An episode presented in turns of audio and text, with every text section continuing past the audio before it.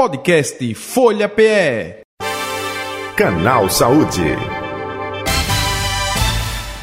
Olha, hoje a gente fala sobre ceratocone, que é uma doença ocular hereditária e progressiva, que é a principal causa de transplante de córnea que acomete a população mais jovem que precisa ser tratada. No Brasil, a doença atinge uma a cada duas mil pessoas e por ano afeta 150 mil brasileiros.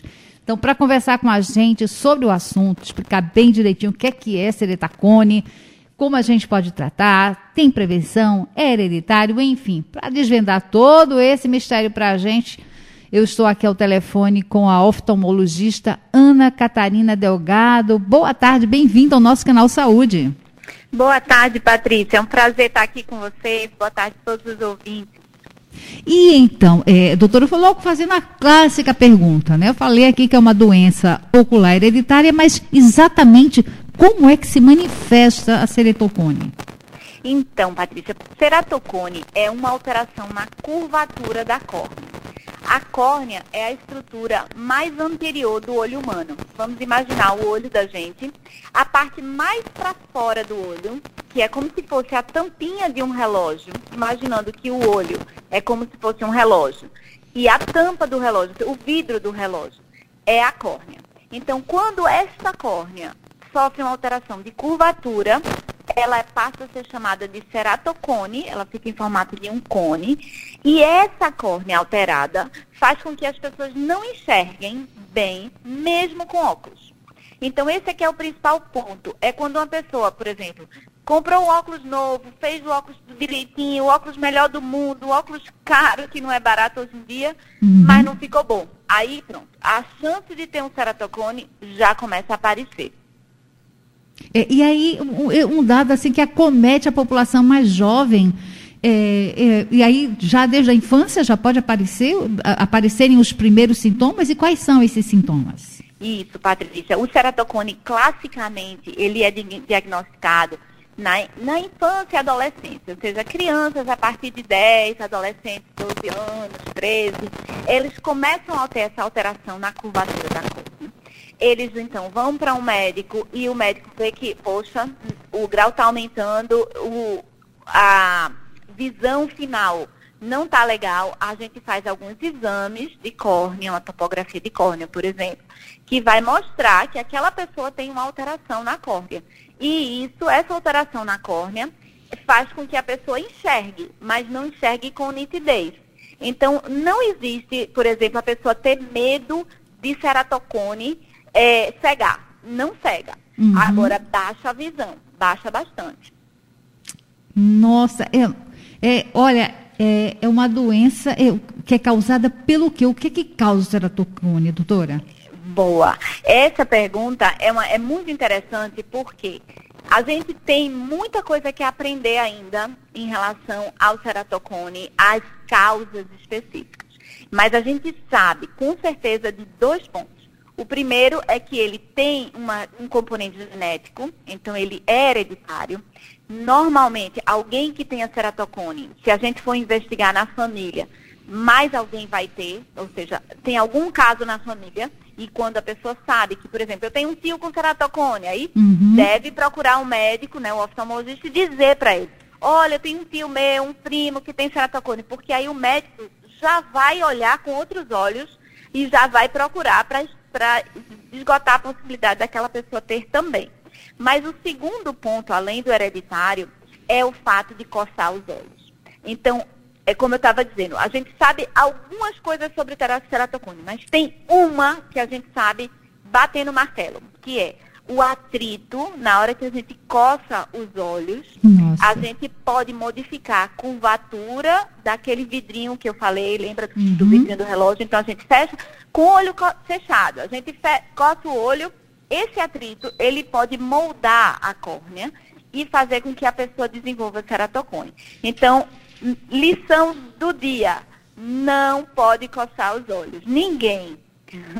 Olha aí.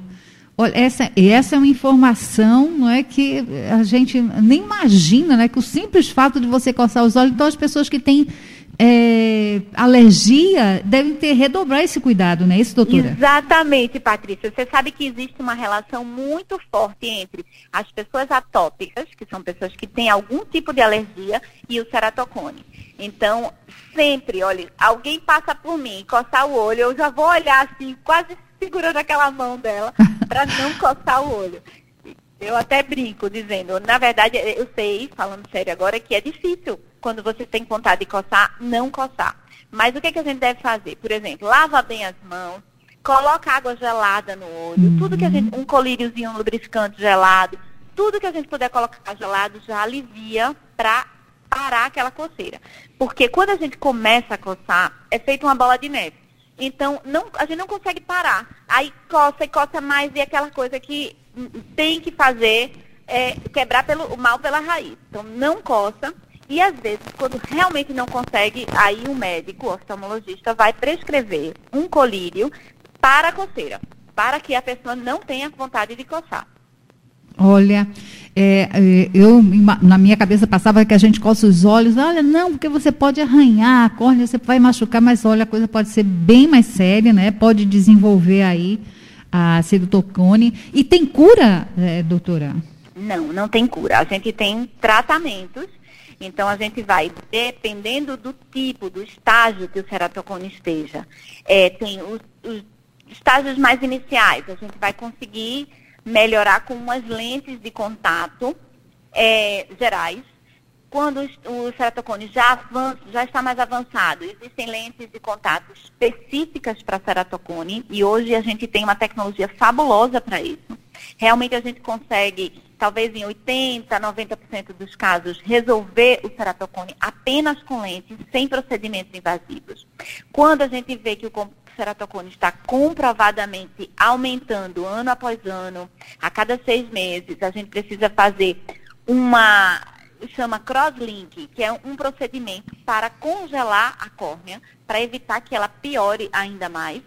E em alguns casos a gente tem indicação de colocar um anel intrastromal, que é um, é um anel para melhorar a curvatura do olho. E no último caso, a gente faz um transplante de córnea. Então, tem várias opções de tratamento, vai depender do tipo, mas não tem cura. Uma pessoa que teve ceratocone não vai dizer assim, agora não tenho mais, eu tinha, não tenho mais. Não, ele uhum. tem, mas tem controlado. E aí, é, nesse caso, esse controle, claro, a visita periódica ao oftalmologista. E nesse caso, o que a senhora falou desse, desse congelar, isso significa que poderia parar ali, que, impedir que a, a a ceratocone avance? Seria isso? Exatamente, exatamente. Quando a gente faz o crosslink, é como uma luz, é uma luz que especificamente vai atingir a córnea para ela evitar de progredir, de crescer. Então ele não vai retornar ela ao ponto que ela deveria ser, a, a curvatura da córnea. Mas ela vai impedir que aquela córnea continue alterando. E aí, no caso, é, em último caso, com o avanço da doença, é fazer o transplante, porque é, então pode levar à perda total da visão, é isso, doutora Ana? Não, ela não cega, mas hum. ela baixa muito a visão. Então, tem pacientes que realmente não têm uma dificuldade enorme de enxergar as coisas por causa do ceratocone, mas ela não cega, não é uma situação hum. de cegueira como a gente tem em outras doenças oculares. E quando a gente opta pelo transplante, realmente o a gente já deve ter tentado outros procedimentos e não adiantaram, ou a gente viu que não ia adiantar, e aí sim a gente indica o transplante, que nada mais é do que trocar o vidrinho do relógio. Lembra que eu falei no começo? Uhum. Vidro do relógio. Então, é, o, o transplante de córnea, a gente vai trocar aquele vidrinho e colocar um outro com a curvatura normal. Eh, doutora Ana, é, existe é, alguma relação entre idade e o, o sucesso no, nos procedimentos para interromper ou, ou é, para diminuir, retardar o avanço da serotocone? Ou no, cada caso é um caso, tanto faz se já foi detectado na infância ou na fase adulta, não está re, realmente relacionado a um sucesso aí nos procedimentos de tratamento da doença? Verdade é o seguinte, quanto mais cedo a gente detectar o ceratocone, mais fácil a gente tem de tratar e acompanhar a evolução dele. Então, quando uma pessoa chega com um ceratocone muito avançado pela primeira vez, a gente tem um leque de opções de tratamento muito reduzido. Então, o ideal é que a gente detecte inicialmente. Agora, quanto mais jovem a criança tiver na hora da detecção, pior, porque significa que esse olhinho ainda vai crescer, essa córnea ainda vai ser mais alterada, ou seja, se a gente não fizer nada, ele vai progredir bastante. E aí, no caso, o que é que a gente deve ficar atento, né? Primeiro, vamos aqui falar para os responsáveis, para as crianças, né? O que é que a mamãe, o papai, o responsável deve estar atento, né? Para que seja feita essa detecção o mais rápido possível. É o seguinte, Patrícia, a recomendação do Conselho Brasileiro de Oftalmologia é que a gente tem que fazer o exame oftalmológico uma vez por ano. Todas as pessoas, independente de qualquer coisa. Porque nessa hora, no exame oftalmológico, a gente vai avaliar uma série de fatores, todas as estruturas do olho, para daí então identificar as pessoas que potencialmente vão ter riscos, que seja de ceratocone, que seja de alguma outra doença, é, um glaucoma ou uma catarata, enfim, várias doenças na córnea e no olho, é, e então imediatamente fazer o tratamento. Então, às vezes acontece da pessoa, por exemplo, eu vou dar um, um um exemplo. Uhum. A pessoa tem o ceratocone no olho, e normalmente isso é uma coisa interessante, porque o ceratocone normalmente é bilateral e assimétrico, ou seja, tem um olho que é muito afetado e o outro que é menos. E aí, quando a gente tem um olho praticamente bom, e a gente está sempre com os dois olhos abertos, então a pessoa não vai se queixar, não vai dizer assim, eu estou com dificuldade de enxergar, porque Isso. ela tem um olho uhum. que está segurando a onda, né? Então Isso. ela está vendo pelos dois. E no exame oftalmológico, a gente tem a, a oportunidade de identificar se o outro olho realmente está bom e daí fazer um tratamento específico, entende? Então, uhum. o ideal é que, na dúvida, assim, a gente não sabe, de uma forma geral para a população, uma vez por ano fazendo esse exame oftalmológico normal, com, com o oftalmologista da, da pessoa, já vai ser muito bom. Ok. É, então, é, é para a criança é, é levar, é, fa é, fazer rotineiramente esse exame e assim para o adulto também, que é uma coisa que a gente só deixa para ir para é, para fazer um exame quando já está ah, vai trocar os óculos ou quando está com algum problema de, de uma infecção, uma inflamação, mas o correto é que a gente passa é, é preventivamente essa consulta, não é, para que a gente já possa agir é, a tempo né, de dar uma, um, uma segurada aí no avanço do ceratocone.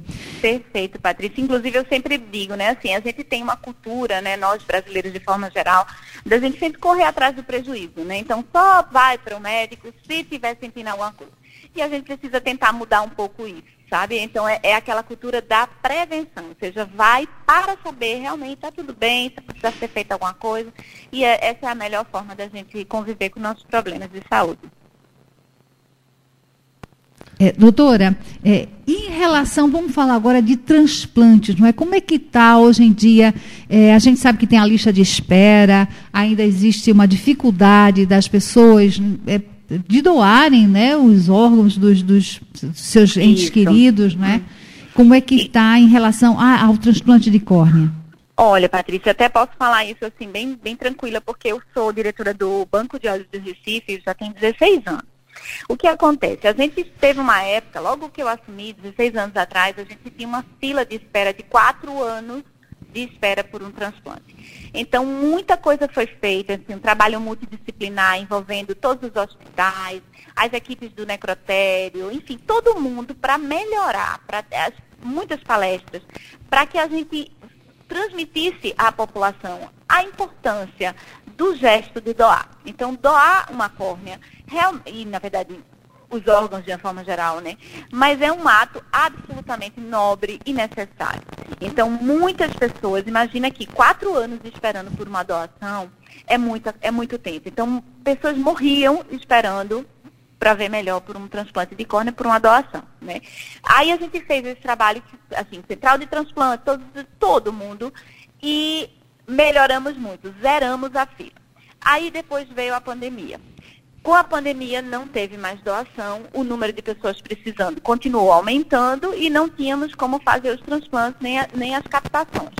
Resultado, hoje a gente tem uma fila de mais de um ano de espera. Então, a gente saiu de um status zero, que é sem dó, sem fila, e agora a gente está com mais de um ano uma espera, uma espera. E a ideia realmente é que a gente, através dos grandes meios de comunicação, sensibilizar as pessoas para a importância da doação. É, e é uma, uma coisa, um ato extremamente nobre, a gente tem controles em relação a todos os processos de doação, então hoje realmente é muito seguro. E é, as equipes realmente precisam trabalhar para isso, para que as pessoas entendam a importância da doação. É, doutora Ana, é, o, o, desenvolvimento da, da serotocone é rápido, esse progresso é lento, é, dá, a, por exemplo, a pessoa que está numa fila de espera, é, qual, a, a, a, qual seria a possibilidade de utilizar as lentes, é, lentes é, gelatinosas, ou sei lá, ou outro tipo de lente, em relação ao progresso da doença? Zoia, o progresso da doença, ele relativo pode acontecer de um ceratocone evoluir muito rapidamente ou pode acontecer dele evoluir ao longo dos anos. É, como a gente vai saber? Uma vez que a gente detecta o ceratocone, a gente pede, faz um acompanhamento, faz um tratamento específico para aquele caso e pede para o paciente voltar com três meses. A gente avalia, está tudo bem, vamos voltar mais três meses. Está tá indo bem, vamos voltar a cada seis meses. Então, realmente, é, e depois um ano é muito personalizado, né? Depende de cada caso, depende do estágio em que a gente esteja. Mas como você falou sobre a lente, e lente hoje realmente é um grande foco de atenção para a gente, porque antigamente a gente só tinha uma lente que era a lente rígida, uma lente é, que incomodava, de uma certa forma as pessoas resistiam mais a, a usar a lente, mas era uma lente que dava uma qualidade de visão muito boa mas ela incomodava e muita gente dizia assim, ah, eu não quero usar lente, não. Eu quero a gelatinosa, porque é mais confortável. De fato é. Mas a gelatinosa, ela se molda à curvatura da córnea que está alterada. Por isso que ela não consegue dar, na maioria dos casos, uma boa visão. A gente precisa lançar a mão realmente da lente rígida. Só que o que é que a gente tem de bom? A tecnologia melhorou demais. Então, aquelas lentes rígidas que eram extremamente incômodas, agora são lentes maiores, que são chamadas de semi-esclerais ou lentes esclerais, que dão um conforto muito grande. Então, a maioria das pessoas que tinham dificuldade antes, hoje elas conseguem, elas são apaixonadas por essa nova tecnologia da lente e ela vai sim dar a correção que a gente precisa. Então, a maioria dos casos, a gente consegue, com a adaptação de uma lente de contato específica para o ceratocone, fazer com que uma pessoa que tenha ceratocone consiga ter 100% de visão e uma vida normal. Doutora Ana, agora uma dúvida. É, a senhora falou no implante de anel corneano, ou exatamente o, o que, que é esse anel, do que é que consiste, como é que é feito esse implante. Isso é uma cirurgia simples? É, é, Corre-se o risco de, de infecção, como, claro, como qualquer procedimento qualquer cirúrgico, não é? Isso, é. Patrícia, o anel, ele funciona como se fosse um aparelho ortodôntico o que, é que ele vai fazer? Ele vai melhorar a curvatura da córnea, que está alterada, e fazer com que a pessoa tenha, então, possibilidade de colocar um óculos ou uma lente de contato, nos casos em que a curvatura era tão alterada que a gente não conseguiu colocar a lente de contato direto. Então, é importante a gente dizer isso, porque algumas pessoas pensam que a pessoa vai enxergar através do anel. E não é uhum. isso. O anel ele vai moldar a córnea, ele vai melhorar essa curvatura que está alterada. E daí sim a pessoa vai ter uma qualidade de visão melhor com a correção ótica que ela precisa, seja um óculos ou seja a lente de contato. É um procedimento que a gente faz em bloco cirúrgico, então é cirúrgico, porque envolve a gente precisa cortar um pedacinho da córnea, implantar o anel é, e Claro, como todo procedimento cirúrgico, tem risco. Então, existe risco de ter, sei lá, uma infecção, algum problema, uma extrusão. O risco é muito pequeno, claro que a gente precisa medir, fazer os exames e tudo mais, mas não posso dizer que é um procedimento que não tenha risco, entendeu? E, mas é pequeno e é seguro. Mas possibilidade de rejeição do, do que, é que é feito esse, e qual é o material que é feito esse, esse anel corneano? É o mesmo material da lente intraocular que a gente coloca nas cirurgias de catarata. Então, é um material extremamente compatível com o olho humano, não tem risco de, infec de, de é, rejeição, Rejeição. do anel, Uhum. mas o que existe é o risco de extrusão, quer dizer, ele próprio sair um pouquinho e aí a gente precisa intervir. Mas, é como eu falei, esses riscos são muito pequenos e quando eles são bem indicados, o anel também é uma excelente é, tra- terapia, né, tratamento.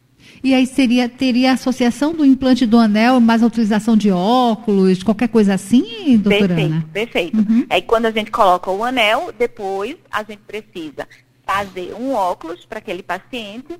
Se ele conseguir uma boa visão com óculos, ótimo. Se mesmo com o anel e com o óculos não ficar legal, aí a gente coloca uma lente de contato Hum. em cima do anel. É, e existe alguma relação de gênero com o maior número é, em mulheres, ou, ou meninas ou meninos, ou não? Não, não que eu Uhum. saiba. Eu acho que não tem relação nenhuma de, de gênero nem de raça. Uhum. É mais em relação à idade.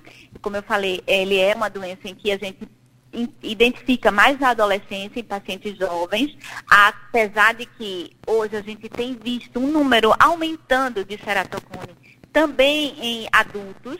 Então, isso é uma coisa que é importante, porque estatisticamente o número em adulto é muito pequeno. Mas na clínica diária a gente percebe que esse número tem aumentado. É, e aí, no caso, a gente também é, eu- me passou agora pela cabeça as outras afecções oculares, tipo assim, a conjuntivite, que de repente pode desencadear? Não, o, o ceratocone. Não, não, não. Nenhuma outra doença ocular pode ter nenhuma relação com o ceratocone, exceto a história da coceira, né, do Isso. prurido ocular, que aí sim, a- o atrito pode desenvolver, desencadear o ceratocone. Mas ele não tem, assim, relação com, eh, com retinopatia diabética, glaucoma, catarata, nenhuma outra alteração. E alguma possibilidade você desenvolveu em um olho e, e desenvolver no outro, ou seja, passar a, a contaminação? Entra, a, a senhora já falou que não contamina outras pessoas, mas é, o ceratocone passar para o outro olho, não. Isso não existe. ele não é que ele passe do Ah. ponto de vista de contaminação, mas como ele é uma informação genética alterada, Uhum. ele vai ser bilateral. Então, raros são os casos em que a pessoa diga assim, eu só tenho ceratocone no olho. Não é verdade. Certamente ela tem no outro também. Só que às vezes o outro é tão pequeno Uhum. que ele passa despercebido. Então, que é o que a gente chama de ceratocone frustro. É um ceratocone que está ali, mas que não se. É, tá o potencial dele, mas ele não se desenvolveu. Mas tem. E no outro olho é onde o olho realmente é o mais afetado. É, então é isso. Então, é, doutora Ana, só a gente fazendo agora aqui um resumão aqui para os nossos ouvintes. Se existe casos de serotocone na família, então, mais do que nunca, é importantíssima a visita ao oftalmologista, que independente disso, a gente deve manter na, na nossa, na nossa agenda, não é? Essa visita regular. Exatamente. Se tiver um caso de ceratocone na família, a pessoa não só tem que ir no médico, mas tem que dizer ao médico, olha, tem uma pessoa na família com ceratocone, porque ele vai mudar o olhar e vai certamente pedir um exame específico para a gente ter certeza se aquela pessoa tem ou não ceratocone. Muito bem, doutora Ana. E as pessoas que estão nos ouvindo, mas que ainda estão com dúvidas, por gentileza, a senhora fique à vontade para a senhora deixar seu contato, suas redes sociais, para que eh, eh, essa consulta à doutora Ana oftalmologista seja feita para tira de dúvidas. Ai, muito obrigada, Patrícia. Eu fico à disposição realmente. Eu trabalho na clínica Oftalmo Zona Sul e Zona Norte. É, o número de lá é o 2102 0999. E o, eu tenho o meu Instagram, que na verdade é, ele é o Instagram como oftalmologista, mas como médica também, que é o Vivo Logo Viajo. Então, eu fico à disposição para qualquer dúvida. Mais uma vez, muito obrigada e boa tarde. Eu agradeço. Um bom feriado para todos. Podcast Folha PE. Canal Saúde.